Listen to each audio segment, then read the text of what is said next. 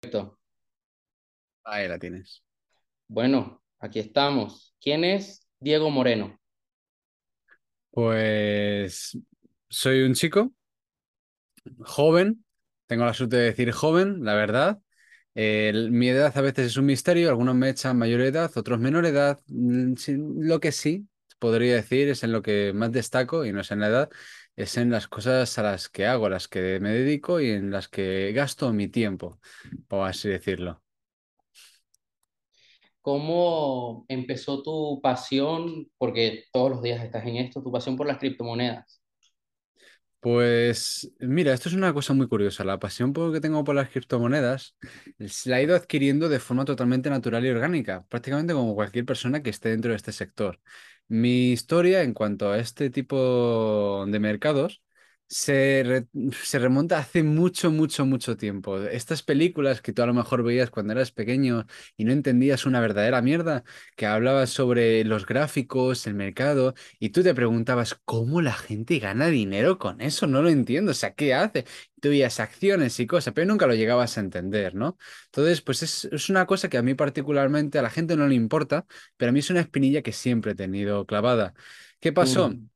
Que también he oído muchísimo hablar, sobre todo en mi adolescencia, sobre Bitcoin, que ha subido, el 2017, un zambombazo que te mueres, un montón de cosas. Claro. Cuando, cuando estás, cuando tienes la espinilla clavada del tema de cómo se gana dinero y luego también de haber escuchado muchísimas veces el tema de Bitcoin, de repente te llega el año 2020, año de la pandemia, y ves únicamente en Twitter no sé qué de Bitcoin, de Bitcoin, de Bitcoin que se ha desplomado, tal, tal, tal. Y me puse yo a investigar, a ver qué es esto. Me investigué, investigué un poquito simplemente, vi que, pues lo que era, lo entendí de forma muy básica Vi lo bajito que estaba, estaba en ese momento a 6.700 dólares y cogí y dije, voy a comprar.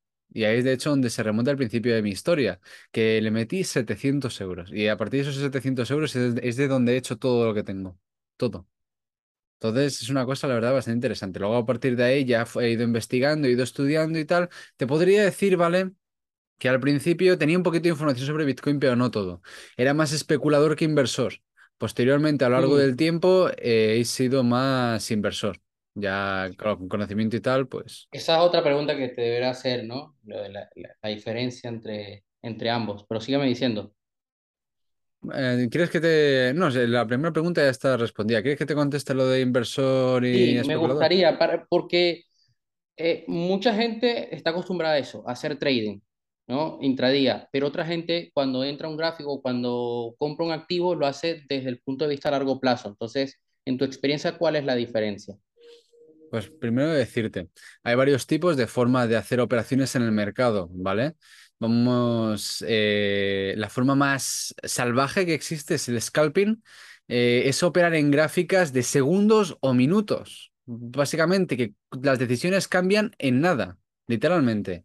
Luego, la zona más normal, lo que llamamos trading básico o simplemente el day trading. ¿Vale? Trading para el mismo día, para hacer el mismo día, para abrir una operación y cerrarla en el mismo día, o que dure como máximo 24 horas. Y luego hay otro tipo que es swing trading. El swing trading es un trading que se basa en... es una mezcla entre holdear y luego también hacer operaciones. Por ejemplo, sé que de, aquí a finales de mes este activo va a subir un 20%, pues voy a tenerlo aquí. Y posteriormente sé que va a caer, pero luego va a haber otro activo que va a seguir subiendo, entonces lo muevo al otro activo. Básicamente, sin moviéndolo de forma muy, muy, muy lenta, como si fuera un perezoso. Y luego, pues, y luego está el tipo operativa que es holdear. Eh, te voy a contar una cosa, y esto es algo realmente importante, ¿vale? Y es una cosa que se da actualmente. Y es que actualmente eh, te podría decir que el 99% de las personas que están en las criptomonedas no son inversores, son especuladores. Inversor o especulador no, bueno, perdón, inversor no es aquel que pone dinero y ya está. No. Inversor es aquel que conoce en lo que está invirtiendo. ¿Vale? Porque tú, si inviertes en algo, es para conseguir un rendimiento por una razón determinada. ¿Qué pasa? Que si tú no tienes esa razón o eh, no la comprendes, no eres inversor. ¿Cómo vas a, ¿Cómo vas a, a- a invertir en algo que no entiendes? ¿Cómo vas a trabajar en algo que no entiendes? Para ponerte un ejemplo para que se pueda entender fácilmente, tienes dos ejercicios de matemáticas. Uno lo sabes hacer perfectamente y el otro no. Vas a hacer obviamente el que sabes hacer, ¿no? Claro, entonces en el mundo de las inversiones, ¿por qué haces el que no sabes hacer? Es un Y la poco... gente, y la gente tiende a hacer eso, a coger lo que no sabe. Exactamente. Por Eh, eso la mayoría de gente pierde dinero. Otra cosita que voy a decir aquí es una frase muy célebre, es cuando tú inviertes, si no ganas liquidez, es porque eres la liquidez de otras personas, básicamente. Esto es una cosa que la gente no lo sabe, no es consciente de esto y es muy, muy, muy importante. El mercado es muy frío. Si pierdes dinero, lo gana otro. Así es como va eh, la historia. El más inteligente gana, literalmente. para ti, ¿tú crees que ah, el gran problema muchas veces de, de, la gran volatilidad que hay en los mercados es culpa de esto, de que ha habido mucha gente que entra es a especular y no a invertir? Los inversores, bueno, las personas nuevas que entran eh, en un mercado, en un activo determinado, siempre son bienvenidas, ¿vale? Lo que no son bienvenidos son eh, acciones temerarias o inconscientes. Dicho sea, tú puedes no tener ni puñetera idea de qué es Bitcoin, pero puedes decidir comprar, ¿vale? Aquí, ahora bien, donde viene la diferencia. Puedes ser dos tipos de personas. Una vende en cuanto saca nada de ganancia o en cuanto baja un poquito Bitcoin porque le da muchísimo miedo perder dinero, lo que se denomina como una mano débil en el mercado, o eres de los que aguanta, incluso aunque no sepas en qué estás invirtiendo realmente. Ahí es donde realmente está. Las personas que son peligrosas y las que de verdad afectan al mercado son aquellas que, que son manos débiles. Son las que son manos débiles. Las que baja un 2% compras en 30.000 baja 28.000 y vendes porque no quieres perder tu dinero. Y es estúpido hacer eso. Entonces, tu, eh, tu interés crece con la pandemia. Claro, ¿en qué momento comienzas a tener ya ese contacto con el trading, con los gráficos, con el análisis técnico? Porque me has contado que combinas ambas cosas, una parte de análisis fundamental, pero otra parte de análisis técnico. ¿Cómo empezaste a aprender? Fácil. Te voy a contar una cosa. La mayoría de personas eh, aprenden de este tipo de cosas tan complejas gracias a una academia, gracias a un curso, Gastándose mucho dinero. gastándose muchísimo dinero, leyendo muchísimos libros. Bueno, pues aquí Moa lo ha aprendido todo solo. Te voy a, te voy a decir una cosa que se lo digo a todo el mundo, a todos mis alumnos, porque es triste, es triste. Eh, yo en el mundo de las inversiones yo he estado, so- yo he estado solo todo el rato, todo el rato, nunca he tenido un igual, he estado so- solo todo el rato. Cuando empecé estaba sola, a nadie más le interesaba, entonces estuve solo. Yo estuve aprendiendo solo, no compré nada, aprendí todo lo que sé completamente solo, literalmente. ¿Cómo lo aprendí? ¿Cómo lo aprendí? Yo lo aprendí de la siguiente forma. Yo compré Bitcoin en 6.700, ¿vale? Compré 700 euros. En ese momento, yo empecé a indagar un poquito sobre más profundamente qué era Bitcoin. Porque luego yo me metía en un gráfico y no entendía nada. Claro. Veía que subía y veía que bajaba. Veía que había velas verdes y luego velas rojas. Nada más. No sabía nada más, de verdad, nada más. Entonces... A partir de ahí, pues ya fui viendo un poquito. A ver, voy a ir investigando un poquito. A ver, lo del gráfico. A ver, ¿qué es esto del gráfico? ¿Por qué uno es verde y el otro es rojo? Yo pensaba que las velas verdes era cuando la gente ganaba y las velas rojas era cuando la gente perdía. Y no. Básicamente significa ascenso y descenso del precio. Cosas eh, tan simples como esas, yo no las comprendía, no las entendía. Entonces, a base de estar muchísimo tiempo, cuando te digo muchísimo tiempo, te hablo de a lo mejor cinco o seis horas todos los días desde abril, no, no, desde marzo del 2020, desde plena pandemia, ¿vale? Y estar así durante dos años, sin parar de mirarlo. Cinco o seis horas todos los días. Ahora mismo sé muchísimas cosas, pero antiguamente, como te digo, no tenía ni puñetera idea y lo que hacía era simplemente eh, llegar a conclusiones. Llegar a conclusiones, estilo de, por ejemplo, si- vamos a representarlo en una operación matemática. Si el resultado es 3 y el primer dato es un uno si es uno más x es igual a 3. Si sabes el 3 si sabes el uno en- por ende puedes eh, sacar cuál es el que te falta, que es el 2, ¿no? Pues yo hacía un poquito eso en mi aprendizaje. Y poquito a poco fui complementando, fui complementando hasta que cogí una gran base. O O sea que no, no hace falta estar aquí complicándolo demasiado, como hay gente que piensa. Compro un Eh, máster de trading y luego me voy a un bootcamp y luego me voy a un trading floor y luego no sé qué. sí, la mayoría de gente eh, paga Y nos cursos atrae. de... Lo que pasa es que el trading atrae lo complicado. Si lo ves más complicado, es más bonito. Pero ¿sabes una cosa? ¿Tú has visto la película del Lobo de Wall Street? Sí. Hay una frase ahí muy célebre que dicen, ¿vale? Pero muy célebre. Y es, Wall Street es tan complicado, la terminología que utilizan es tan complicada, pero no es porque sea complicado, es porque Wall Street quiere hacer que sean complicadas. Hay una cosa, y la razón principal por la que tengo 110 alumnos, y, y te voy a decir, aquellos, porque la gente se aburre, la gente se aburre y se va. El mercado es una cosa que le interesa a todo el mundo, ¿vale? Eh, entonces, la- aquellas personas que les interesa lo más mínimo y me han venido otros cursos, me dice, joder, Diego, vengo a un curso de 400 euros tal, y, y ha sido entrar en este, por ejemplo, lo que es mis formaciones, y no me daban casi nada, y ellos habían pagado 400 euros, ¿sabes?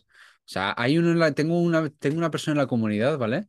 Eh, que ha pagado más de 3.000 euros en cursos. Y te voy a decir una cosa, no tiene ni puñetera idea de nada, ¿vale? Pero esto ya es un problema suyo.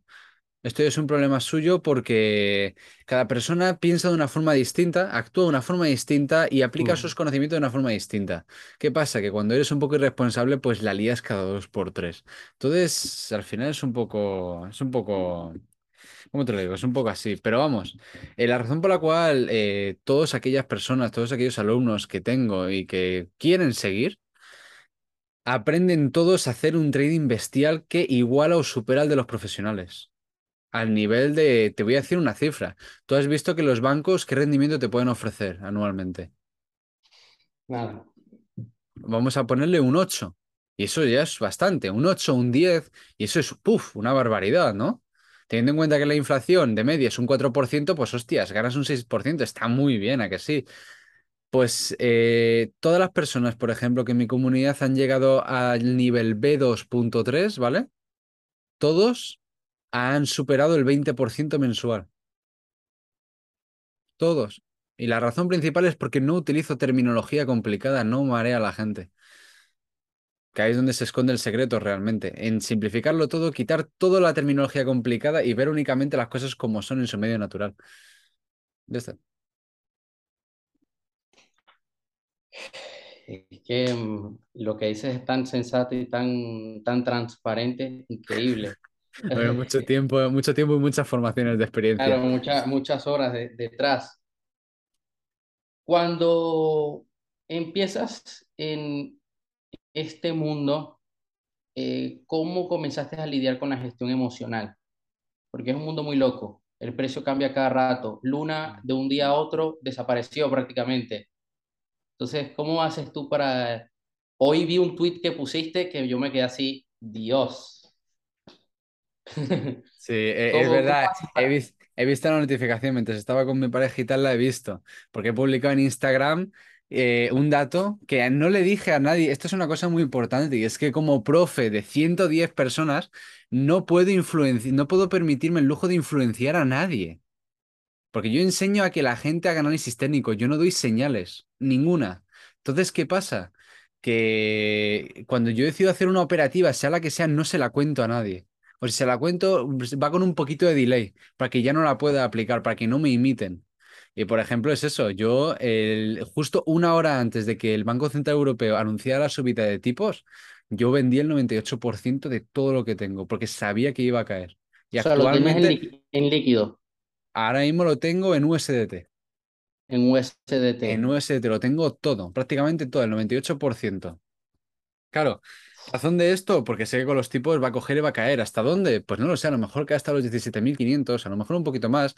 Eh, el otro día, bueno, ayer por la noche puse una encuesta en la comunidad para que las personas votaran, no a nivel especulativo, sino bajo análisis técnico, cuál es el target objetivo que ellos le veían a Bitcoin. Y ponía, marcaba 21, 21.000, 20.000, 17.500 o 15.000 o por debajo de 14.999 dólares. ¿Cuál era el target objetivo que ellos es- es- esperaban? Eso, por ejemplo, pues la mayoría dice 17.500, otros 15.000, tal. Pues bueno, sea lo que sea, yo vendí en el punto donde tenía que vender y cuando llegue abajo, pues yo volveré a comprar, obviamente. Porque esto es una cosa muy importante y muy poca gente es consciente de esto. Cuando tú decides de hacer trading en un mercado, cuando decides de hacer operaciones en un mercado, ¿vale? Tú tienes que estar siempre metido en el mercado. Estar metido en el mercado no es comprar una acción o parte de, de, un proyecto, no. Es todo el rato tener un control absoluto sobre lo que está sucediendo continuamente, ¿vale? La gente dice, Buah, el mercado está mal, me voy. Y ya está, y eso es salirte del mercado, eso es estar fuera. A partir de ahí empiezas a un nivel especulativo, a operar, porque ya no tienes ningún respaldo, lo has perdido, lo has dejado atrás. Tienes que rehacerlo de nuevo. Em, y como te decía, eh, tú cuando tienes eh, todo el rato un control exhaustivo, estás haciendo análisis técnico de forma constante y sabes exactamente cuándo tienes que operar, incluso aunque no operes o operes una vez cada mes, por ejemplo, este mes, eh, la única vez que he operado ha sido en esta. Solamente ha sido esa, es- esa venta, no he hecho nada más en todo el mes, por ejemplo. ¿Cómo decirte de una forma sencilla? Hay que mirarlo todo con mente muy fría y con mente muy matemática. Me has preguntado antes cómo hacía el tema de la gestión de emociones. Te cuento, yo lo he pasado fatal. Dicho de una forma muy simple, yo lo he pasado muy mal con las emociones, con lo que se, las emociones se refiere. De verdad, muy mal. La razón de esto es porque hasta que no te acostumbras, tú ves cómo dinero aparece, eh, aparece nuevo de la nada o desaparece. Y dependiendo del tipo de operativa que utilices, puede aparecer más o puede desaparecer menos. Claro, ¿qué pasa? Que cuando tú le tienes tanta importancia dada al dinero, es ahí donde viene de verdad el fallo real. Eh, eh, tengo una en la comunidad, mi comunidad tiene una cuenta de Instagram. y En esa cuenta de Instagram tengo puesto un dato, un consejo estratégico súper importante que la gente no lo tiene en cuenta y de hecho se ríe un poco y se lo toma a broma, pero es lo más importante a tener en cuenta. Acuérdate de esto tú, Aaron. Cuando tú inviertas en algo, ese dinero que tú pones en la inversión no lo puedes ver como dinero, porque si lo ves como dinero te va a causar estrés, angustia, no te va a dejar dormir, lo vas a pasar mal y a lo mejor acabas en el hospital, ¿sabes? Entonces, ¿cómo lo tienes que ver ese dinero? Pues te lo voy a decir, visualízalo como si fueran tomates, literalmente, pero tomates que caducan. O sea, tienes 100, de- tienes un billete de 100 euros o 100 dólares, son 100 tomates. Como si fuera un tomate, si no lo utilizas pronto te va a caducar, entonces lo tienes que utilizar. Sí o sí. Mm, Tienes que ir siempre con esa mentalidad. Son tomates. No son dólares, no son euros, son tomates. Eso no significa que lo vayas a hacer a lo tonto, no. Tu objetivo es conseguir más tomates, no ser gilipollas y perderlos todos. ¿Sabes? Parece una tontería, pero este cambio de perspectiva en lo que es en el mercado te da una posición estratégica sobre el resto de inversores y especuladores abismal. ¿Por qué? Porque tú ya no ves el dinero como dinero en ese momento tu herramienta de trabajo, que a la vez es tu herramienta, eh, que a, la vez es lo que tú necesitas para vivir, ya no son lo mismo en ese momento. En tu cerebro ya no es lo mismo. Y es donde, hay, en ese momento es donde en el cerebro se rompen todas las barreras que hay y entonces desbloqueas tu máximo potencial en el mercado. Y es entonces donde ves, como te digo, personas completamente normales que llevan a lo mejor dos meses con mis formaciones consiguiendo un 20% de rendimiento mensual. En- Es en ese momento cuando lo, cuando sucede.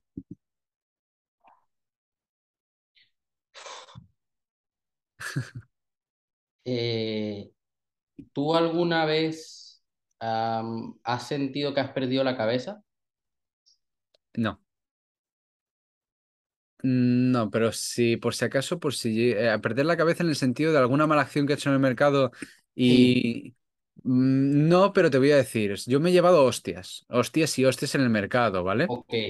Eh, voy a decirlo aquí ya. Antes lo tenía un poquito en privado y tal, pero ya que lo saben 110 personas, ya me la, ya me la da igual. La mayor hostia como tal, porque luego hay otra más grande, pero esa no la considero como tal, ¿vale? La mayor hostia que me he llevado en mi vida fueron quince mil dólares, ¿vale? Fue una operación, me salió mal y en 5 minutos 15 perdí quince mil dólares. ¿Vale? Es una cosa brutal, sinceramente. En ese momento me dio, una- me dio un ataque de ansiedad, ¿vale? Me dio un ataque de ansiedad, obviamente me entraron ganas de vomitar y todo, me estaban dando arcadas por la ansiedad que, que me entró. Lo que sí te puedo decir es que gracias a la gestión emocional y también a la experiencia que llevaba, eh, en, en una hora más tarde se me pasó totalmente y dos horas más tarde ya tenía el plan para recuperar todo lo que esos quince mil dólares que ya había perdido. O sea, así, un tiempo de reacción así de rápido. Luego tuve otra hostia más grande, que es mucho más reciente, donde perdí aproximadamente el 60% de mi capital.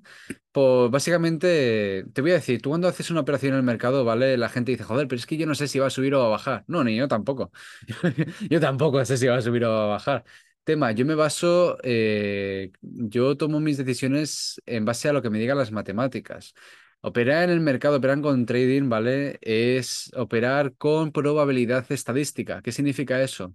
Que si tienes cinco factores a favor de que el mercado va a subir y dos en contra, tú operas a la alza.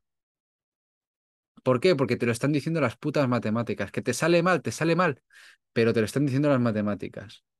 Como tú digas, ay, no, es que puedo perder dos, no, pero entonces eres tonto porque eres especulador y estás operando de forma débil, como una mano débil, y entonces vas a perder dinero. ¿Por qué? Porque te voy a contar una, otra cosa. Eh, y esto es una cosa estúpida. Normalmente el instinto nos protege de aquellos peligros que tengamos en el medio y tal, ¿no? Vale, en el caso del mercado, no.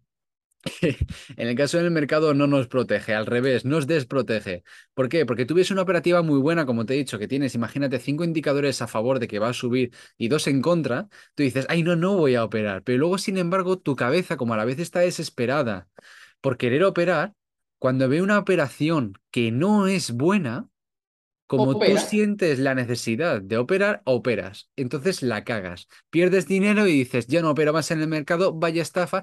Y de ahí, Aarón, es donde viene este famoso dicho de no inviertas en la bolsa que vas a perder dinero. Es de ahí. De puro desconocimiento e irresponsabilidad. Cualquier persona que te diga eso, dos cosas. Primero, o se lo han dicho, o segundo, le ha sucedido eso. Todas las personas que conozco que lo han hecho de la forma correcta, Ninguno se queja de eso, básicamente. Yo lo que, yo lo que sí sé es que voy a ver tus formaciones a partir de ahora. Todas. No voy a perder ni una. No voy a perder ni una. Eh, ¿cómo has lidiado? ¿Alguna vez te han intentado estafar? ¿Alguna vez te has encontrado alguna estafa? ¿Has tenido algún alumno que le han estafado? ¿Cómo puede hacer la gente para que no le estafen? Mira, eh, te voy a contestar a todo lo que me has dicho, porque me ha pasado todo. Todo, te- todo- todo lo que acabas de nombrar me ha pasado todo. Incluso te voy a decir una cosa. He tenido dos alumnos que me han intentado estafar encima. pero ellos sabiendo que te estafaban o sin Sí. saberlo. Sí, porque una, un- una era una chica, una era una chica eh, cuyo nombre no voy a decir, pero ella era una chica eh, la cual, pues te voy a decir, luces le faltaban bastantes y habí- te- estaba metido en un esquema piramidal de inversión de básicamente, si traías a más personas, e- e- era un tipo, tú tenías que enviar a no sé quién 70 euros y luego se hacía una especie de lotería, ¿vale? Y el que ganara se podía llevar 800 euros. Eso cada dos semanas. Tema, que luego, si de parte tuya venían más personas, tú tenías más probabilidad de ganar esos 800 euros. Y yo le decía, esto es una estafa piramidal como una casa. Y me, y me dice, que no, que eso es legal, que es por Bizum. Y yo, pues chica, a- a- lo que, Por, por Bizum, sí, por a, a- Bizum, a lo que te salga del potorro, ¿sabes? O sea, por Bizum, ¿sabes?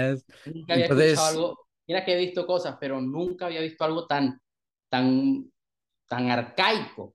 Es, es, es una cosa, eso, es, eso no es una cosa estúpida, sinceramente.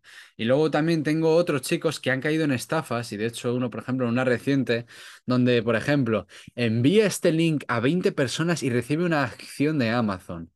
Y él cogió, envió el link a 20 personas, me lo envió a mí también, Yo lo vi y le dije, luego le dije que ni se le ocurriera enviarme eso otra vez o le bloqueaba, ¿sabes? O algo así, Era, directamente. era, era este, el broker este que te regalaban una acción si metías 50 euros. No, no, no, no, no. Era, Ah, era, era, era simplemente un link con, un- con un nombre muy raro, después detrás del HTTP, eh, que básicamente lo busqué en Google y era un virus que te mueres, que lo que hacía era robarte los datos.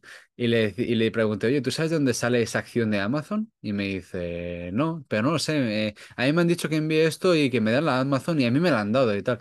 Y yo, ah, es que te lo digo porque lo que estás enviando es el enlace directo a un virus que roba los datos, ¿eh? Esto es el típico virus que te encripta el, el ordenador y tal. Y me dice, no me jodas. Y digo, sí. Si te han regalado la acción de Amazon es porque ganan dinero de otra parte, ¿eh? Y se quedaba así pillado en plan de, no jodas, pues, yo- pues espérate que yo les he- que, que, tengo- que voy a eliminar todos los datos. Y les había puesto el DNI y la, la cuenta bancaria y todo, ¿sabes? Por suerte se dio prisa, le intentaron hacer un cargo, pero le fue rechazado. Pero vamos, ahí está. O sea, uy, la mayoría son cosas eh, un poco estúpidas, pero luego sí que hay cosas más serias, ¿vale? ok. Como, Porque esas bueno. son tonterías. Esas son tonterías de personas que, bueno, que no tienen conocimiento y están desesperadas por el dinero fácil. Eh, importante, para ti y para todo el mundo que vea esto, el dinero fácil no existe. Si existe el dinero fácil es porque hay un beneficio detrás. Si a ti te están regalando algo, es porque están ganando algo de ti. Eso te lo puedo decir a ti, Aaron. Tú quieres entrar en mi comunidad, las formaciones son gratis. Yo gano algo detrás de eso. Y miras, datos personales, algo privado. No, no, no, no, no son números. Yo juego con las cifras. Tengo 110 alumnos, soy inversor privado y soy formación, soy formador de inversiones. Eso me abre muchas puertas. Ahí es donde yo gano, ahí es de, ahí es de donde yo monetizo la comunidad. Básicamente el prestigio que yo como tal gano, no de otra cosa.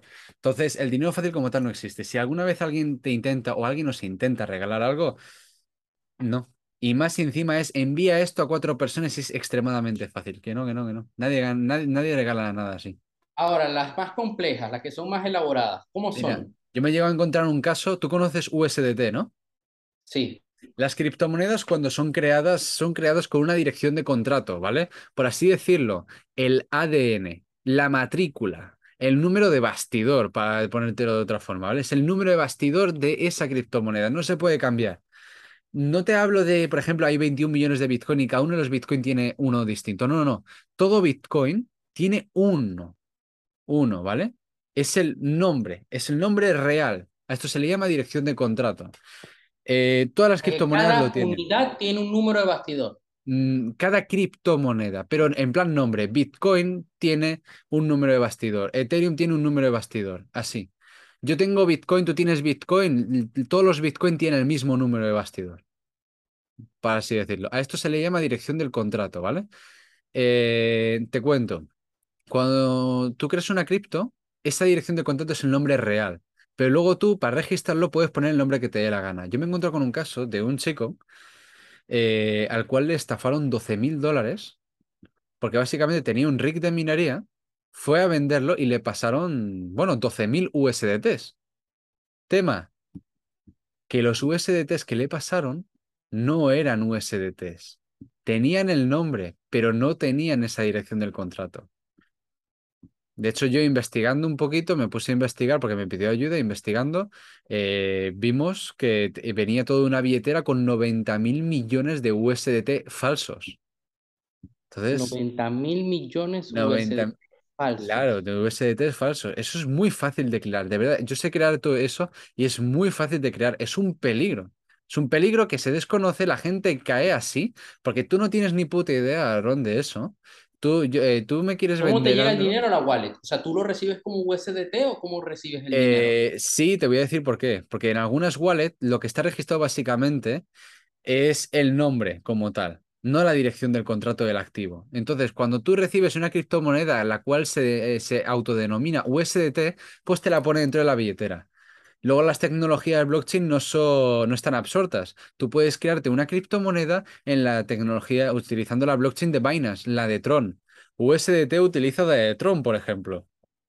¿Qué Pero significa claro, eso? eh, cuando intentas hacer el pago no puedes. Si quieres sacar esos doce mil, no puedes. Eh, sí puedes, el tema es que no te va a valer nada. Pa, porque al cambio no hay liquidez.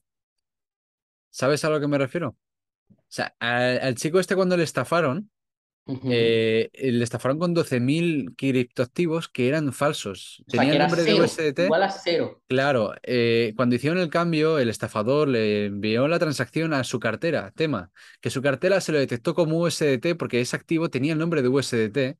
Y luego la red blockchain hizo que esos activos, que los 12.000 USDT falsos se almacenaran dentro de su billetera como si no pasara nada. El problema estuvo cuando los fue a vender y vio que no valían nada. Ahí fue cuando estuvo el problema. O sea, eso es una. Y es secreta. Yo eso, Aarón, yo sé hacerlo, ¿vale?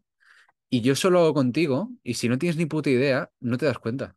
Tú piensas que ha sido un error y, has, y, estafa y por un fallo tuyo, y por un fallo tuyo has perdido 12.000 dólares. Es una estafa muy potente. Y muy, muy, muy hábil. Yo eso me dedico a avisar. Tengo una formación especial, Sí, tiene dos acabo de ver el canal de Telegram. Eh, tiene, tiene dos partes. Una, una es a nivel eh, meticuloso todo lo que nos podemos encontrar de estafas dentro de la blockchain y criptomonedas, pero no estafas, no estafas comunes, no, estafas muy concretas, de verdad, muy, muy, muy concretas. Y luego, posteriormente, hay una segunda parte de un multinivel, eh, que, ¿cómo se llamaba? Intelligent Prime Capital o algo así, o algo así. Era un multinivel de mierda que falsificaba, ¿cómo se decía? Eh, robaba la, la identidad, le había robado la identidad a una empresa real que existe y no sé si se llama I'm Prime Capital o algo así, no es IAM Academy, I'm Prime Capital, ¿vale? Mm. Eh, y le había robado la empresa a un- a una empresa real que existe en, en Austria, en Australia y que está, que está distribuida a lo largo del mundo, ¿sabes? Y de hecho, la misma empresa envió un comunicado diciendo, oye, se están haciendo pasar por nosotros, tal, suplantación de identidad, que no me salía. Y eso es una estafa, eso es una, pero eso es una estafa piramidal. Más que multinivel, eso es una estafa piramidal como una puta casa. Entonces, estafas hay un millón de tipos, sinceramente. Lo mejor que se puede hacer para no caer en estafas es seguir las siguientes reglas. Y esto es una cosa mm, para todo, ¿eh? Y eh, Sagrado. únicamente en criptoactivos. Lo primero. Nunca le tienes que dar, nunca, ¿eh? Da igual quién sea, nunca le tienes que dar tú, tus activos a una persona, una entidad, una empresa o un fondo de inversiones como puede ser Celsius, ¿vale? ¿Por qué? Porque la mayoría de Celsius que te ofrecen un rendimiento, la mayoría de fondos como Celsius que te pueden ofrecer un rendimiento muy bueno, ¿vale? De un 8% mensual, que eso está muy bien. eh, la mayoría, eh, Celsius no es el caso, ¿vale? Pero sí que hay algunos que la gran mayoría son estafas. Estafas piramidales, básicamente, que el rendimiento que te están dando te lo ofrecen de ahí. Y estos son cosas globales que tienen luego su propia criptomoneda, eh, como respaldando un proyecto y cosas por el estilo. Entonces, para evitar esto, ¿vale? Me encontré yo también con personas que han entrado a la comunidad, me han dado información y me dicen, sí, yo conozco una persona que le envió dinero a otra para trabajar y tal. No, directamente, no se envía dinero a nadie. A nadie. Si tú tienes 50, si tú tienes 50 euros en tu cartera, a que tú no le vas a dar el dinero a alguien que te va a decir, dámelo, que en dos meses te doy 100. No se lo vas a dar. ¿Por qué entonces le das las criptomonedas? De hecho, es peor. ¿Por qué? Porque si te le das un billete de 50 a una persona, ya no vuelves a ver esa persona ni el billete en tu puñetera vida. Pero es que con las criptomonedas pasa lo mismo. Como es un tema de anonimato, tema de blockchain y descentralización, es un poquito el estilo del efectivo. Es muy, muy, muy complejo. Entonces, norma número uno, nunca se da tu capital a nadie. A nadie. Y también por seguridad, porque si lo envías a una billetera y esa persona pierde las claves de esa billetera, las claves de acceso a esa billetera, tú pierdes los activos. Quieras o no quieras. Tengo el caso de un chico que compró Shiba Inu. Es una shitcoin, nunca compréis de eso, ¿vale? Nunca se compra de eso. Pero compró, compró Shiba y lo almacenó eh, junto a un amigo suyo en, una, en la billetera de su amigo. Bueno, el amigo se olvidó de la contraseña para acceder a la billetera. Y actualmente ves, gracias a unas herramientas que se llaman buscadores de blockchain, ves eh, cómo la billetera tiene el número de SIBAs que tenían, pero ya no tienen acceso. Entonces, por seguridad en todos los sentidos, no se manda tu dinero a nadie. A nadie. Luego, Cuando vayas a enviar dinero a alguna persona o vayas a aceptar un pago en criptomonedas, tienes que, primero, lo más importante, DNI o documento de identidad de la, de la otra parte, ¿vale? Si es una empresa, pues todos los datos de la empresa. Y si es una persona, pues el DNI. Luego, luego, después de eso, eh, a ser posible, y más con cantidades muy grandes, ¿vale? Porque si son 20 USDT, te suda las narices, pero si son 12.000, no. Siempre se pide el DNI o el documento nacional de identidad del país donde esté, donde esté, siempre. Y posteriormente, ya para ser todavía más meticulosos y más con cifras grandes, primero hay que, con, primero eh, se hace una prueba, por ejemplo, imagínate, eh, yo te vendo una cosa de mil dólares, ¿vale? Tú quieres estar seguro. En, este, en ese momento tú me vas a coger y me vas a decir, mira, te voy a coger yo y te voy a hacer un bizum, imagínate, de un euro. Quiero que me envíes un, una de las monedas que tú me vas a enviar. Entonces te la envía y tú ves el- la dirección de contrato que tiene la moneda y tal. Básicamente para que no te pase lo que le pasó al chico este. Con eso ya te quedas totalmente de fuera. Simplemente, totalmente fuera. En cuanto a tema de estafas y tal, simplemente con esas reglas ya no caes en estafas. Luego otra cosa súper importante, y es una cosa que me han dicho muchísimo. Eh, Diego, es que a mí un amigo del trabajo me dijo que me registrara en este broker y tal, porque era eso, tal, tal, y era muy bueno, y el broker no lo conocía ni su puñetera madre. La razón de eso, pues porque seguramente tenía algún sistema de marketing de referidos donde, pues, como es el, como es la aplicación esta de Verse, que si traes a un amigo te dan 5 euros. Sí, Pues es un poco así, tendría algo así y le invitó. ¿Cómo entrar en exchange, en intercambios, donde sepas que esos intercambios no te van a robar el dinero, no son una estafa y no tienes peligro? Es lo más sencillo del mundo. Buscas en Google Top Exchange, ya está. Te va a salir Binance, Coinbase, pues compras en esas puñeteras. No, te- no, rebusques, no rebusques, compras en esas. Ya está, ya está, muy fácil. ya está. ¿Por qué elegiste? Porque tengo un par de preguntas, ya pasando al, área de inversión, pero para ir transicionando esa parte de inversión, para que la gente empiece a invertir, ¿por qué eliges, eh, primero que todo, cuántas veces operas a la semana y por qué te eh, elegiste criptos en vez de Forex? Pues mira. La, la segunda respuesta te va a gustar. Eh, la- primero, en cuanto a mi modus operandi, depende de la estrategia que lleve en todo momento, ¿vale? Eh, soy un trader, el mercado cambia continuamente. Hay una cosa que le digo a mis alumnos en la, forma, en, en la formación B1.2 y es, el mercado es como un pequeño ser vivo. ¿Qué significa? Que actúa a veces de forma imprudente, actúa de forma aleatoria. Al igual que un ser vivo, tú puedes intentar predecir hacia dónde camina, hacia dónde se dirige, ¿vale? Pero tiene un comportamiento, la verdad, bastante parecido. No piensa, no razona, no respira, no come, no bebe, no duerme, ¿vale? No caga, pero sí que ciertos comportamientos se asemejan muchos, ¿vale? La razón de esto es muy simple, porque hay seres vivos detrás que lo están inflando, pero es como un cúmulo, es como una concentración, ¿vale? Es una cosa bastante curiosa y muy interesante. Entonces, ¿qué pasa? Que hay veces que dependiendo de la tendencia que hay, de- dependiendo de la tendencia social que hay en ese momento en el mercado de vamos a comprar, vamos a vender, ahora hay muy incertidumbre, hay miedo, hay confianza, dependiendo de una cosa a otra, eh, tienes que utilizar una estrategia u otra. Hay veces que he hecho scalping, hay veces que he hecho day trading, hay veces que he hecho swing trading y hay veces que he hecho únicamente hold, he holdeado. Y ya está. Y me ha sudado las narices. ¿Por qué? Depende de todo. También he operado con, con- en derivados, que es margen, apalancamiento, futuros. He operado con todo. Todo depende de la estrategia. Ahora, Derivados, pero de criptos. Claro, siempre de criptos. Ahora, por ejemplo, Diego, ¿qué es lo que más rendimiento te puede dar? ¿Qué es lo que más dinero te puede dar? Pues en don- el sitio donde te encuentres más a gusto. Es una cosa que yo le digo a la gente. Me dice, oye, es que yo quiero buscar una estrategia por YouTube, como hacen muchos. Busco una estrategia de YouTube y la copio y ya gano mucho dinero. No, no, no, no, no. Si haces eso no vas a ganar nada. ¿Por qué? Porque tienes que entenderlo todo. Si quieres aplicar la estrategia de otra persona, tienes que entender por qué esa persona ha hecho esa estrategia. Si no, te comes una mierda pinchar un palo, que es lo que normalmente pasa. Y es la realidad, es lo que normalmente pasa. Y lo que respecta al por qué he elegido criptos y no Forex, Pues lo más sencillo es porque el Forex no me gusta, no hay nada detrás realmente. Criptos está muy guay, NFTs, no te hablo de la mierda de ahora del mono, sino del futuro que se puede venir. Tengo amigos en la industria musical, te hablo de, canta- de cantantes, productores, artistas. eh, y se, y se vienen cosas que son realmente brutales, tío. O sea, el futuro, en escondido los NFTs, lo que va a suceder a largo plazo, el metaverso. Pues eso es algo increíble, tío. Cuando desaparezca toda la mierda que hay ahora mismo montada, que ahora mismo es pura mierda la mayoría, ¿vale? Eh, esa es la primera razón. La segunda razón, tema de impuestos. ¿Por qué?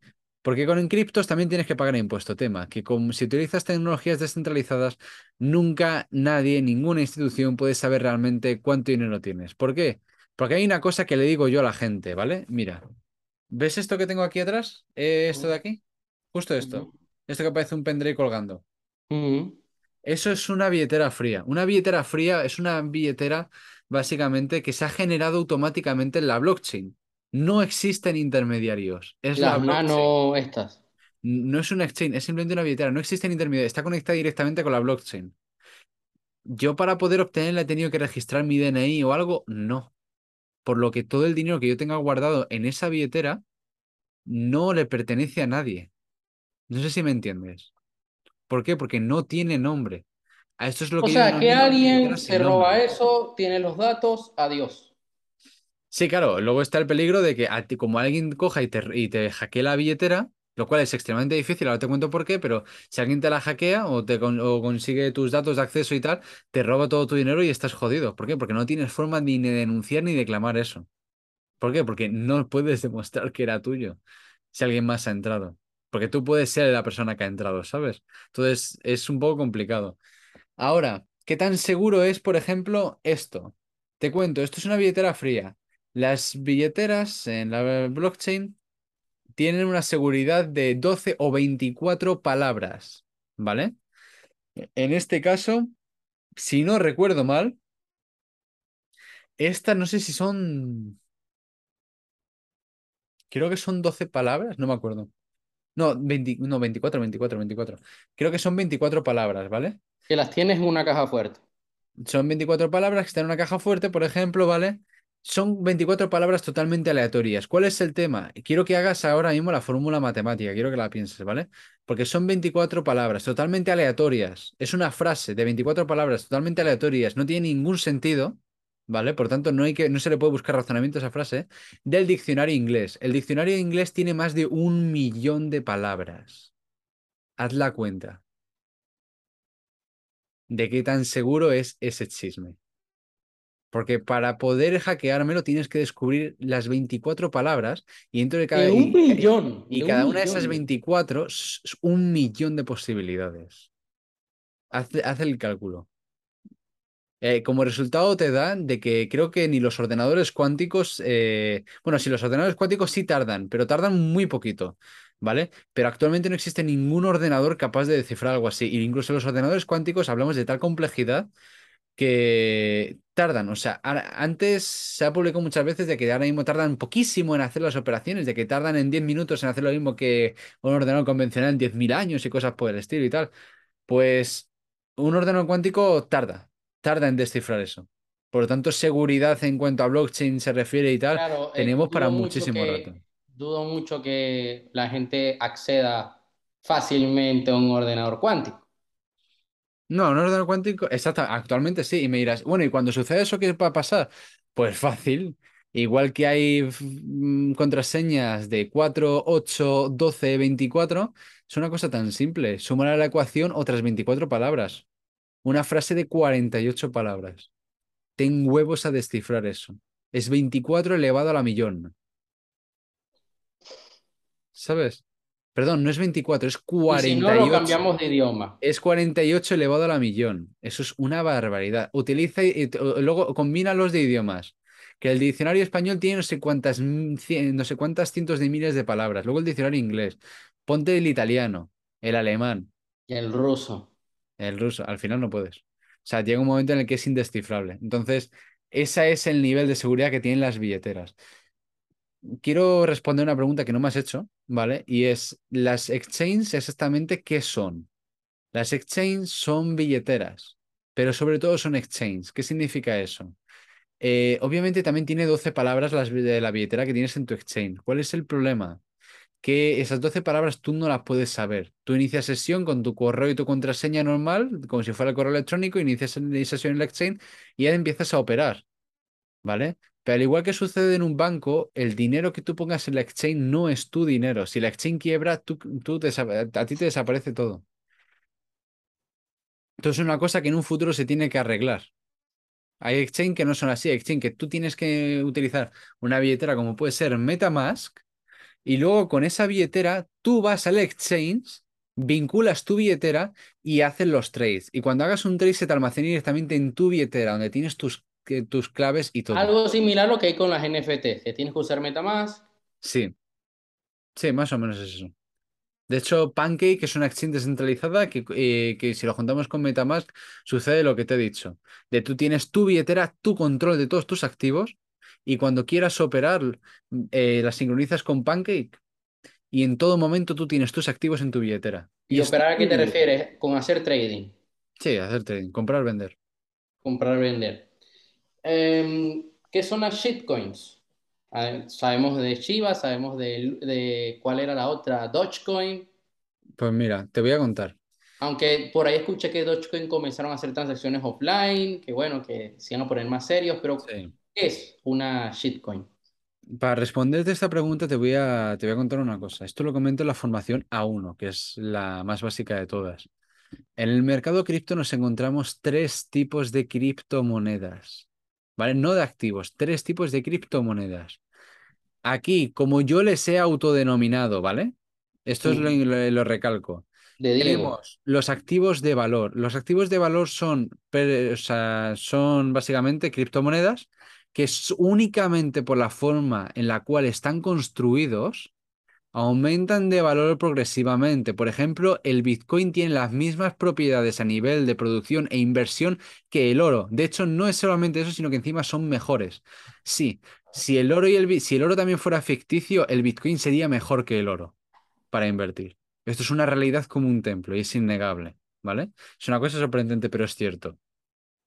Luego, tenemos los activos con un proyecto detrás.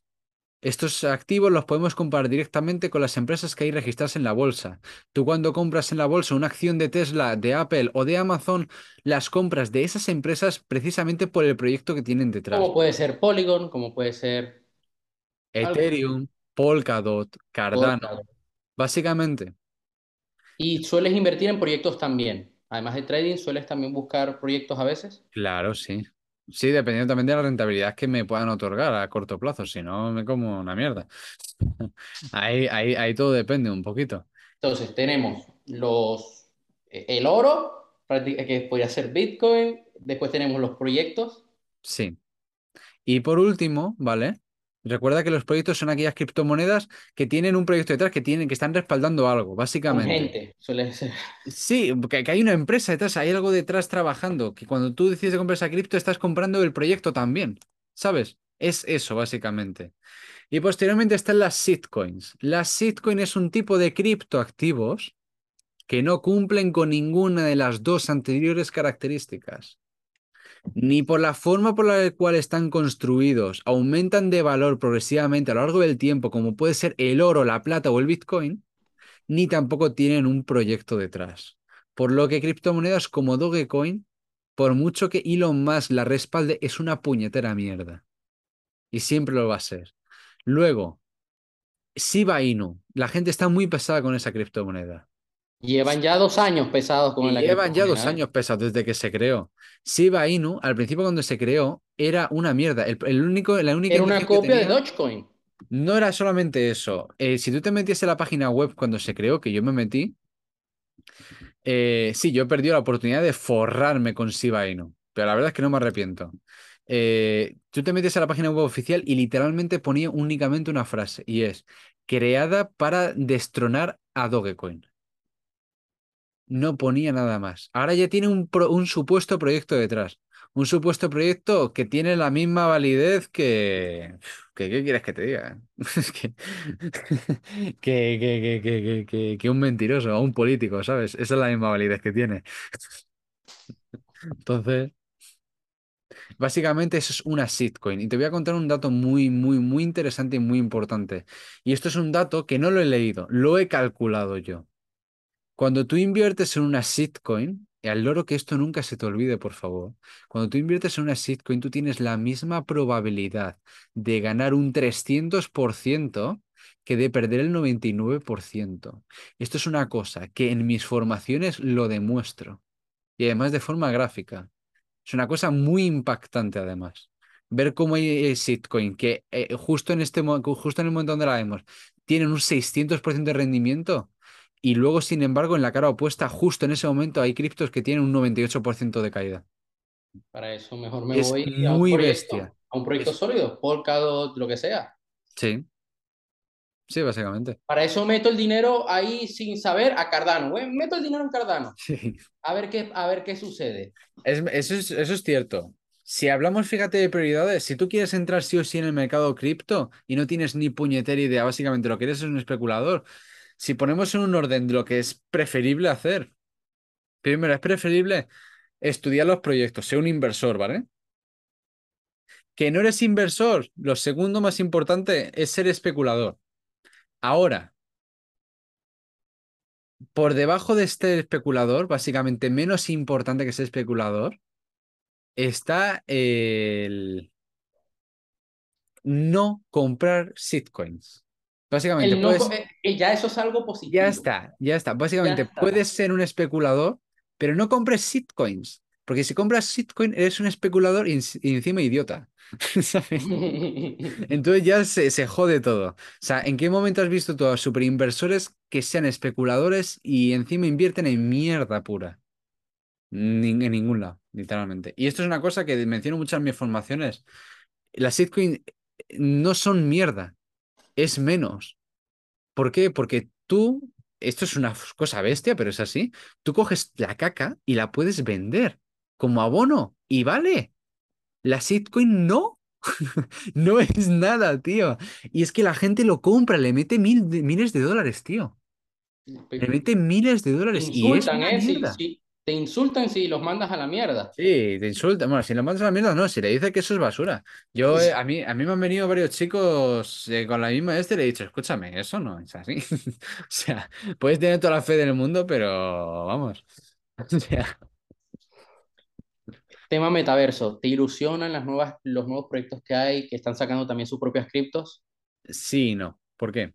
Porque hay un gran problema en el metaverso actualmente. ¿Has visto tú la película de Ready Player One? Todavía no. Pues te la recomiendo. Tienes que mirártela. Si quieres, si quieres entender eh, perfectamente cuál es el futuro que nos espera, tienes que mirártela, pero vamos, lo antes posible. Estar en una esquina esclavizados con unas gafas. Eh, ¿cómo, cómo, cómo? Estar en una esquina de nuestra habitación sin nada con unas gafas. Sí, sí, sí. Aislados del mundo. Es que ahí es donde depende. ¿Por qué? Porque ahora mismo existen metaversos y tú puedes conectar a ellos. Tema, Sí. Que como yo le digo, son metaversos aislados. Son mundos marginados, marginales. ¿A qué me refiero con esto? Decentraland. Es El, Minecraft versión 1.0. básicamente, no, pero, no, pero no, no te hablo de la cualidad, no, o sea, no te hablo de la calidad, perdón. Te hablo de, de Centraland, de, ¿qué te digo yo? De, de otros proyectos que tengan así mundos y cosas por el estilo. ¿Cuál es el problema que tienen? El problema que tienen es que si tú te compras algo para ese metaverso, ¿vale? Se queda únicamente en ese En metaverso. ese metaverso. en ese mundo. Entonces dime tú, ¿qué puñetera diferencia hay entre eso y un videojuego de hoy en día? Donde le puedes meter dinero y se va a quedar lo que compres en ese videojuego. No hay ninguna diferencia, no hay ningún tipo de cambio. Por lo tanto, lo que es el futuro y para lo que yo estoy esperando con muchísimas ansias es para el momento en el que, al igual que ya verás en la película Ready Player One, aparece un metaverso central súper- que es más importante que el resto, ¿vale? al cual se pueden vincular el resto de metaversos. Eh, se está Básicamente, intentando buscar hacer eso. exactamente, crear una serie de vías, de túneles, de tal forma que lo que tú compres en un metaverso lo tengas en el resto por huevos. Es ahí donde se está intentando llegar ahora mismo. ¿Por qué? Porque es que ese es el futuro del metaverso. Porque hasta ahora todo lo que hemos visto, primero, eran burbujas estúpidas y luego eran cosas que no tenían ningún tipo de valor o eran videojuegos. Eh, Decentraland, miles de millones de capitalización del mercado. ¿Para qué? Si es un puto videojuego. Actualmente. Pues No, hay no uno que es no tiene conexión con el exterior. Es un videojuego de mierda que está valorado en miles de millones de dólares. Hay uno también que emulaba la Tierra, que podías comprar el Burj Khalifa, y otro que es en Marte también. Sí, eso por ejemplo es una tontería. ¿Por qué? Porque no tiene ningún sentido que, creo que es algo a la que te refieres, que el metaverso creo que se llama OVR, en el que la Tierra está fraccionada en hexágonos y tú la puedes coger y puedes comprarlo, ¿vale? Cada hexágono te cuesta 6 dólares. Eh, eso es una gilipollez. ¿Por Sacaron otro también de casas de lujo, pero ajá, ¿qué voy a hacer yo con eso? ¿Me voy a dormir allí? o- Sí, a ver, pero eso es una cosa para ver en el futuro. ¿Por qué? Porque si eso es un formato compatible en el futuro con todo lo que tengas, si en un futuro tú decides de comprarte una parcela en un metaverso compatible con el resto de metaversos, ¿vale? Algo real, bro. Entonces sí, tienes tu casa y la tienes ahí. En vez de construírtela como si, si fuera el Minecraft, pues tú te compras tu casa. Cosas así. Eso sí que es una cosa factible en el futuro. Eso sí que es una cosa factible. Pero ahora mismo, nada. Lo- los juegos que generan rendimientos como el Axis Infinity, eso es pura mierda. ¿No has comprado nunca, porque sí que ha tenido subidas y tal, alguna criptomoneda, la, la, la cripto de Decentraland, la de Axie Infinity, ¿nunca la has comprado? sí, Sí. Sí, sobre todo cuando no tenía de ver- la- en ese momento demasiado conocimiento y demasiada visión sobre lo que podía llegar a ser el metaverso. Tú ahora mismo oyes la palabra de metaverso o proyecto del metaverso, oyes que una empresa está eh, metida en el desarrollo de un metaverso y tú te ilusionas. Y la, y, y la moneda sube un 300%. Exactamente, y alcanza literalmente 500 millones de capitalización de mercado. Por Claro, decir que, metaverso. claro, eso por decir metaverso y por haber una empresa detrás, y ya está, ya está. Claro, ¿qué pasa? Que luego te pones a ver el metaverso y como te digo, resulta que las parcelas de ese mundo, ¿vale? Eh, son simplemente de ese mundo. ¿Por qué? Porque ese mundo no se puede interconectar con otros mundos. Todo lo que compres en ese mundo se queda en ese mundo. Es un puñetero videojuego, tío. Que es ¿Qué, jugar al qué sentido tiene entonces invertir? ¿Qué sentido tiene hacer bienes raíces, por ejemplo, las inversiones que hay de alquiler y de parcelas en esos, en esa clase de cosas? Yo por eso ahora En mismo un no futuro invierto sí en se juegos. podría hacer, en un futuro. En el futuro sí. OV el proyecto de OVR, que engloba a todo el mundo. Dime tú qué diferencia tiene el hecho de comprar eso ahora mismo, ¿vale? El coger y comprar una parcela, ahora mismo, por ejemplo, una, una parte de aquí de mi barrio, que, que no de otro proyecto que en un futuro tenga, ha- haga lo mismo. Es que ahora mismo, como no, es, como no existen propiedades de ese estilo ni nada, tú imagínate, cojo yo y con mis santos huevos saco literalmente un metaverso con las mismas características. Otro mundo. Ahora, ahora que, ahora por huevos todo lo que tú tengas se ha devaluado a la mitad. ¿Por qué? Porque te ha parecido competencia. Entonces, claro, cosas así no tienen ningún tipo de sentido. ¿Cómo la gente puede empezar a ganar dinero con las criptos? Aprendiendo, volviéndose inversor. Para ser inversor, recuerda que lo primero que hay que hacer es tener conocimiento. Después de hacer eso, mediante el entrenamiento de la habilidad mental y la agilidad, obviamente juntando el conocimiento, es donde poco a poco vas aprendiendo a operar y a medida que vas aprendiendo a operar, como al principio empiezas con poquito, porque si empiezas con mucho eres tonto, como al principio empiezas con poquito, vas desarrollando de forma subconsciente eh, la gestión emocional, que posteriormente para el futuro te va a servir. ¿En qué consiste la formación tuya? ¿Cómo la gente puede apuntarse? ¿Qué van a aprender? ¿Y por qué decidiste hacerlo gratuito? Eh, la razón por la que decidí hacerlo gratuito es porque no me gustan las academias. Te he dicho que todo lo que yo sé lo he aprendido por mi cuenta, sin comprar cursos, sin comprar libros. No he comprado nada, tío. Nada. O sea, ha sido una gran inversión lo que has hecho. No he, hecho no he hecho ninguna Pusiste inversión. cero, pusiste cero Y me he llevado todo. Y me llevo el puto mundo entero. Soy profe de 110 estudiantes. Soy la prueba viva de que no hace falta comprar un curso, coño. Eres la prueba, eres la primera prueba viva. Soy la prueba viva de... la primera prueba viva. La, la, la primera persona que he conocido en mi vida que me ha dicho, no metí dinero en una mierda de cursos. Y mira, Y soy, el- soy- el profe de 110 personas. Soy el profe de Es, es, 110 es personas. inco- tú se lo dices a cualquiera que se dedica a vender cursos, es incomible. Esto me lo he encontrado yo. Comunidades, personas que se dedican a vender cursos, se quedan a cuadros cuando les cuento eso. Te cuento, mi comunidad, ¿vale? Primero, para poder tener acceso, eh, luego si publicas la grabación esta en algún lado y tal, ¿vale? Pues eh, te pasaré links y tal. Bueno, Sí, el link del otro día, el, el Sí, sí, mensaje que que pondré en la descripción. Eh, ahí lo vas a poder coger y se va a poder ver perfectamente, ¿vale? El nombre es WTS Investments para poder acceder, por ejemplo, en Instagram, a arroba WTS Investments, que es inversiones, pero en inglés, todo juntito. Y ahí te sale loguito negro, letra dorada. Siempre. Siempre va a ser ese, ¿vale? Eh, y la, con mi comunidad en este caso, el mi comunidad es una cosa muy importante. Es una comunidad donde todos los usuarios y miembros se soportan unos a otros. No hablo, no hablo de aguantar porque todos somos muy pesados, no, sino de apoyo de aprendizaje. ¿Qué significa eso? Que las dudas que tú tienes, tú las preguntas y un miembro que sí sepa la respuesta te va a responder. ¿Qué seguridad tienes de eso? Una muy grande, de que todos aprenden de mí. Y, y si alguno, y si, si alguien dice algo que no es correcto, yo intervengo. O viene otro miembro e interviene. Y ahí es donde está la mayor seguridad. Y en cuanto al número de formaciones, te cuento. Te voy a contar formaciones que incluso se van a incluir en el futuro, ¿vale? Todas estas tienen una duración de entre una hora y dos horas. Eh, mañana, bueno, no sé cuándo publicaré esto, pero los, los jueves sueles hacer formación, ¿no? Sí, eh, antes he cogido y he organizado formaciones. Si has sido tú la que, el que ha solicitado la A1, mira en la, en la hora en la que toca. Sí. Eh, tengo actualmente que aún no esté figurada, ¿vale? Hay una, que es la A0.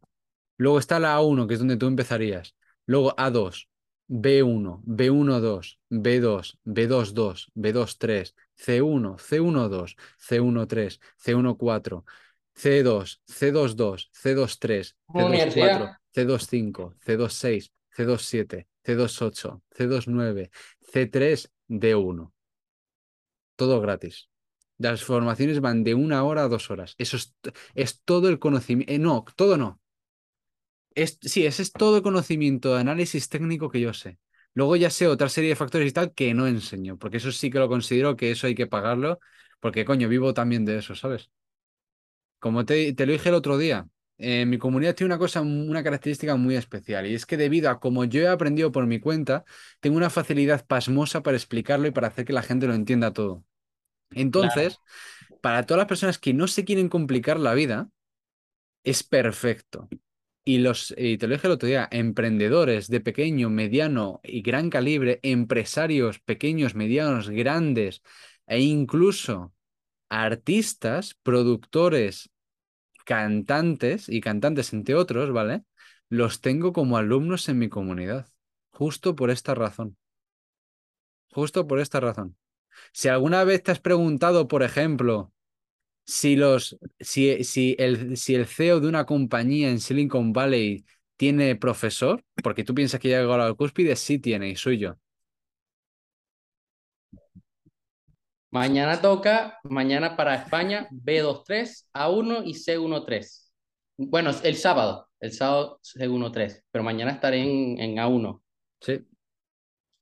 Y irás poquito a poco subiendo, subiendo, subiendo, subiendo. O sea, no me recomiendas meterme directamente a, a 2-3, sino No, no, a... no, no, y te voy a contar el porqué. Porque tú solito vas a decir, vale, mejor me voy primero a la 1. Mañana a las 9 y media Porque ahí. todas, todas las formaciones son un complemento de la anterior. ¿Qué significa eso? Que como te pierdas una, ya no la entiendes la siguiente. O sea, la A1 empieza, ¿vale? Luego viene eh, la A2 y por encima de ahí, todas las que se van dando son complemento de las anteriores. ¿Sabes? Entonces, claro, llega un momento donde como te desvincules en un punto determinado, estás perdido. Porque no, no te enteras de nada, no sabes de lo que hablo. Como te saltes una sola formación, estilo, das la C1, por ejemplo, y, y vayas directamente a la C3, no vas a entender. ¿Estas formaciones de A1, A2, A3 en los próximos años serán, seguirán siendo gratuitas? Sí. Sí, te- sí, lo vuelvo a decir. Porque yo donde hago negocio y donde gano dinero no es en las formaciones. Es lo que yo gano a raíz de las formaciones. Me diréis, coño, Diego, pero no ganas dinero, ¿no? Sí, pero tengo 110 estudiantes. Vuelvo a repetirlo, por si no se ha quedado claro. No conozco en España a alguien como tú que lleve 110 estudiantes de esa manera tan profesional y gratuita. Lo sé. Por eso es tan, be- existe. por eso es tan bestia mi comunidad. Y no solamente eso. Soy el profe. Tú hazte la idea. Y, y, y este aquí es donde yo vivo principalmente, ¿vale? Tú quieres invertir tu dinero o quieres un, algún tipo de asesoramiento, ¿vale? Tienes dos traders delante tuyo, dos inversores, ¿vale? Los dos con grandes conocimientos. Uno, y, los dos obtienen lo mismo. El- en el mismo número de operaciones obtienen el mismo número, el mismo rendimiento, ¿vale? Ahora, de uno sabes eso, que es trader profesional y se dedica a eso. Y luego el otro sabes que es trader profesional, se dedica a eso, tiene una comunidad dedicada a eso, es el profe de esa comunidad y le da formaciones al CEO de una compañía de Silicon Valley, por ejemplo. ¿Con cuál te vas? Con el de Silicon Valley. Ahí ahí es donde yo saco el dinero. Ahí me vienen todas las semanas personas de gran calibre con preguntas de muy alta magnitud. Claro, yo supongo que esas, esas uno a uno, pues sí cobrarás No. un dinero. Eh, depende, depende de lo que se haga, porque si se hace algún trato algún tipo de negocio, alguna historia, es de donde ahí yo me puedo llevar. Hay una serie de conocimientos, ¿vale? Que esto te lo cuento a ti y, la verdad no se, los, no se lo he dicho a nadie y tal, porque como nunca ha sido necesario decirlo. Pero eh, yo lo que enseño a la comunidad y lo que es gratuito es el análisis técnico, ¿vale? Ahora, luego hay otra cosa que es donde mm, se esconde la magia y el potencial. Si alguna vez te llegas a completar todos los ciclos que hay, vas a decir, vale, Diego, ¿y ahora cuál es el siguiente nivel? Porque vas a ver que incluso estando en el D1, después de 23 formaciones de dos horas cada una, vas a ver que aún no estás a mi nivel. Y vas a decir, ¿qué cojones es este chaval? Y, y es ahí entonces, por Pero con el encima de D1 ese se puede ganar mucho dinero. ¿Cómo, cómo? Con el D1 se puede ganar mucho dinero. Con el D1 estás forrado. Yo he llegado a sacarme un rendimiento de un 150% mensual. Entonces, son otras magnitudes. Y eso es únicamente análisis técnico. Luego ya otras cosas, chivatazos, eh, comportamientos determinados, entendimientos sobre la economía y la macroeconomía, cosas así. Eso ya son cosas que yo mismo me reservo para mí mismo, porque tampoco lo puedo contar todo para mi propia... O sea Coño, o que sea, también como en el mundo de la bolsa, hay un mundo oscuro dentro de las criptos. sí. Sí, sí, sí, sí, sí. Además, y muy grande, ¿eh? Un día, un día, Grande. un día en una de las formaciones te voy a contar una historia que te va, que te vas a quedar así.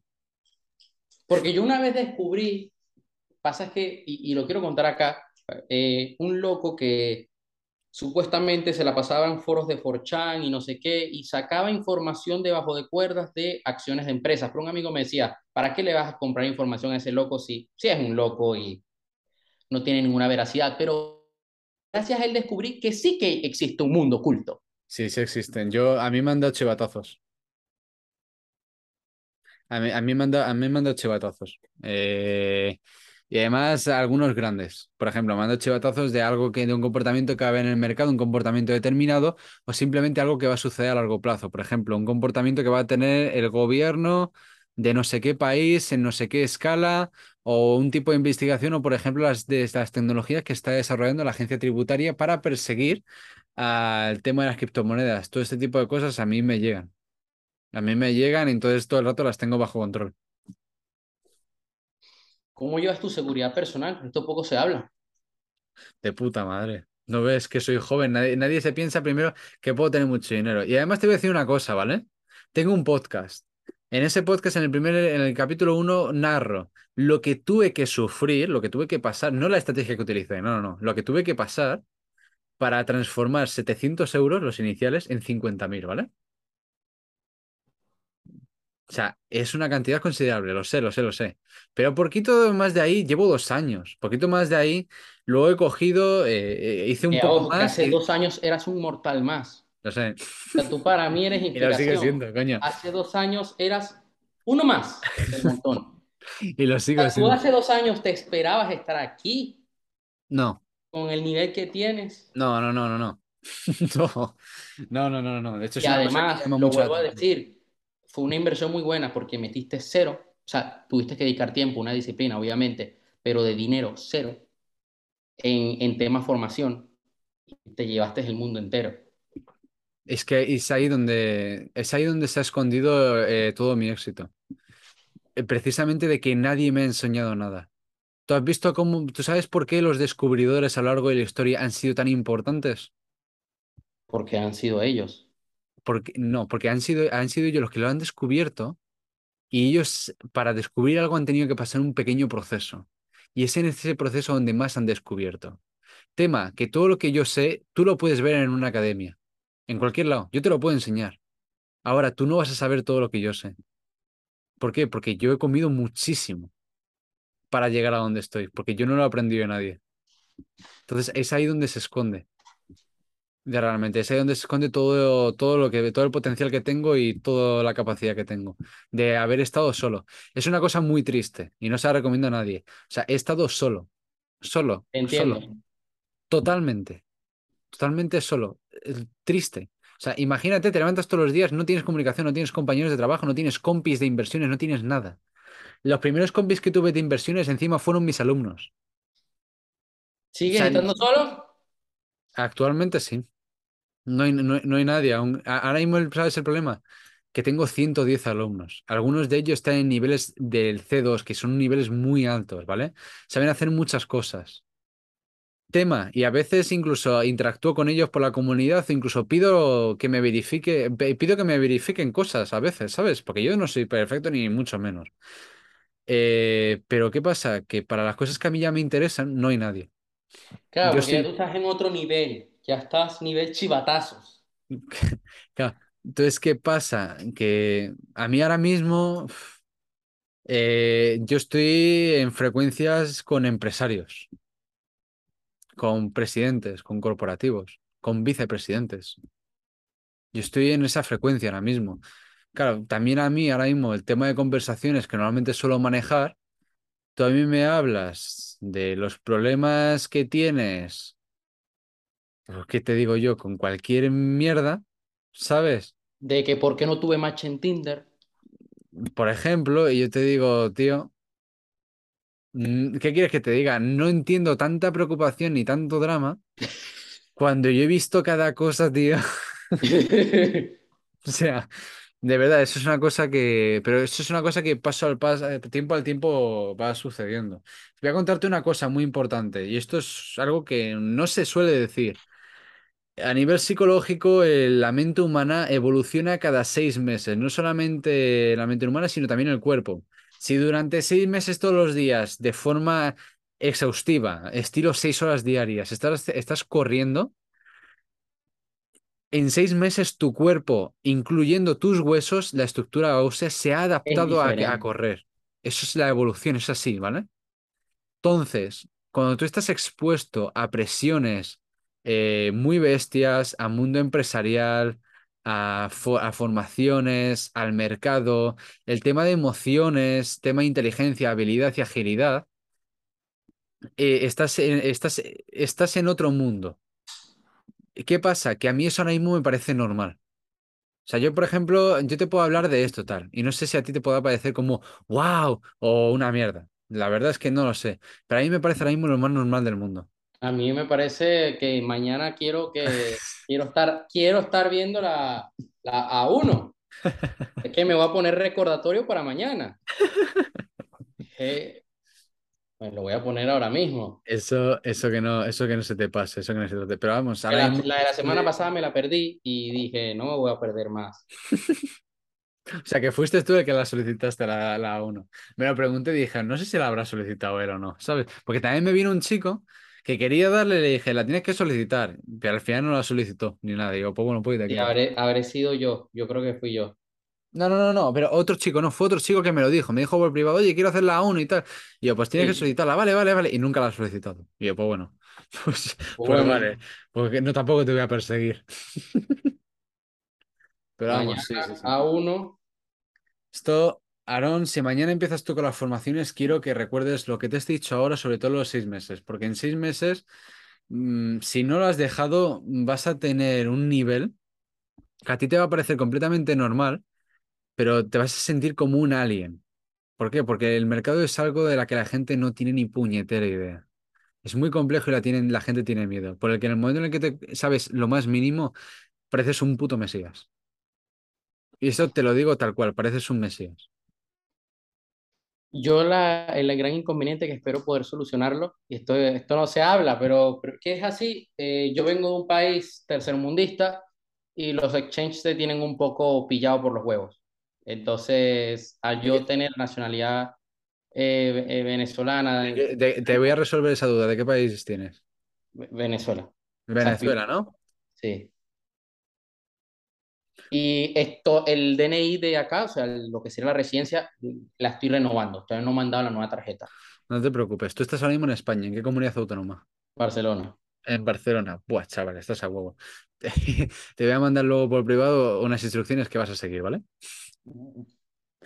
Genial, genial. Ya, listo. A comprar criptos. A comprar, a comprar criptos. Eh, bueno, para, para acabar y no robarte el tiempo, ¿qué consejo, eh, hemos hablado de la formación, de todo, ¿qué consejos finales darías? Siempre, siempre, siempre que se haga una decisión, y esto es una cosa que me han enseñado estos dos últimos años de vida, ¿vale? Primero hay que tomarla con mente fría, ¿vale? Eh, si eres una persona que se altera, pues de forma totalmente tranquila. Y posteriormente con todo el conocimiento que puedas. Si tienes mucho conocimiento, mentalízate en que eso es poco y no, tiene, y no sabes nada. Hasta que acabes con el problema que yo tengo, donde yo hay veces que sufro de forma grave el síndrome del impostor porque me pienso que no sé nada.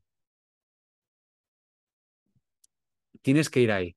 Porque eso, eso es malo en cierto sentido. Porque hay veces que yo tengo desconfianza para dar formaciones, ¿sabes? Tema,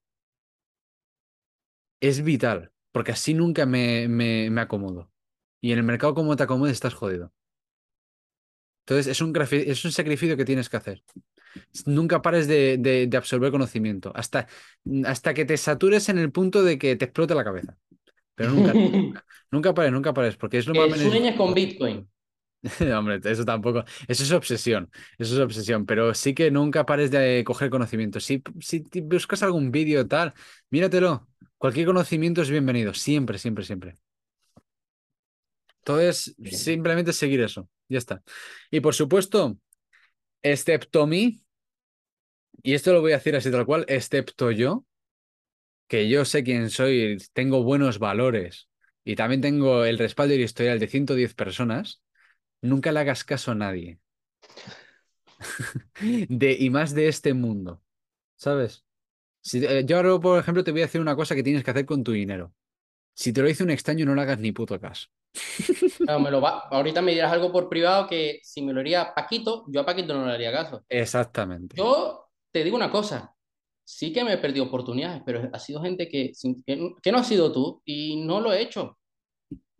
No lo he hecho. ¿Por qué? Porque no, no. A mí me han invitado, y lo puedo decir porque ya están bajo, bajo orden de captura, me han invitado a Qualian un millón de veces. A mí me llegaron a invitar a Qualian varias veces. Yo dije, no. Me han invitado ahorita mismo a otro, que no voy a decir nombre, pero se está haciendo muy conocido. Hay futbolistas, exfutbolistas, tal, no sé qué. Pero no deja de ser un sistema de referidos. Claro. ¿Estoy perdiendo dinero? Sí, pero es que ese tanto por ciento lo puedo ganar en cualquier proyecto de, de cualquier cripto. Sí. Es, es así. O sea, yo se lo digo a gente, eh, que están, a veces lo complicamos demasiado. Tú, tú sí, con cabeza, puedes ganar un no sé cuántos por ciento con cualquier cripto buena. Un 150% en un mes. Cuando llegas a ese, ese punto, un 150% sobre 1000 son 1.500 euros. Sobre 10.000 son 15.000 euros. Eso no te lo da nada. No no lo da nada. Ni Forex, ni... Bueno, en Forex puedes ganar dinero, pero En tienes que Forex. ser muy bueno. Pero que eso no te lo da... No, te, te- voy a decir una cosa para precisar. La- hay mucha gente que me ha preguntado, me dice, oye, pero ¿por tú por qué no enseñas, por tú por qué no enseñas a hacer análisis técnico en, en la bolsa o en el Forex? ¿Por qué? ¿Por qué no enseñas? Eh, simple- ¿y por qué enseño en criptomonedas? Las criptomonedas es extremadamente conocido por ser increíblemente volátil, ¿a que sí? Sí, Vale.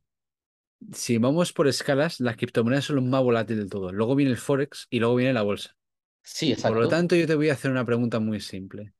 Si tú aprendes a hacer análisis técnico en criptomonedas, El mercado más complicado que hay. en, el- en uno, en uno de los mercados más complicados que hay, luego en los más simples, te follas a todo el mundo.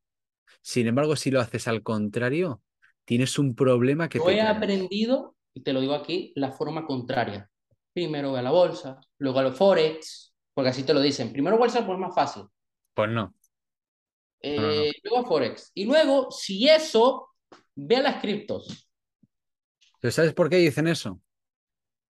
Porque ellos saben que tú vas a meter el máximo del dinero posible. Eh, tú vas a, ellos- tú vas a meter dinero y lo que no quieren es que tú pierdas mucho dinero. ¿Por qué? Porque eso les afecta. ¿Qué diferencia hay entre ellos y yo? Que yo soy real y yo no te voy a dejar, yo no te voy a dejar operar libremente ni meter dinero. Eh, Literalmente, no te dejo. No te dejo. Si me dices, Diego, lo debería hacer, te digo no.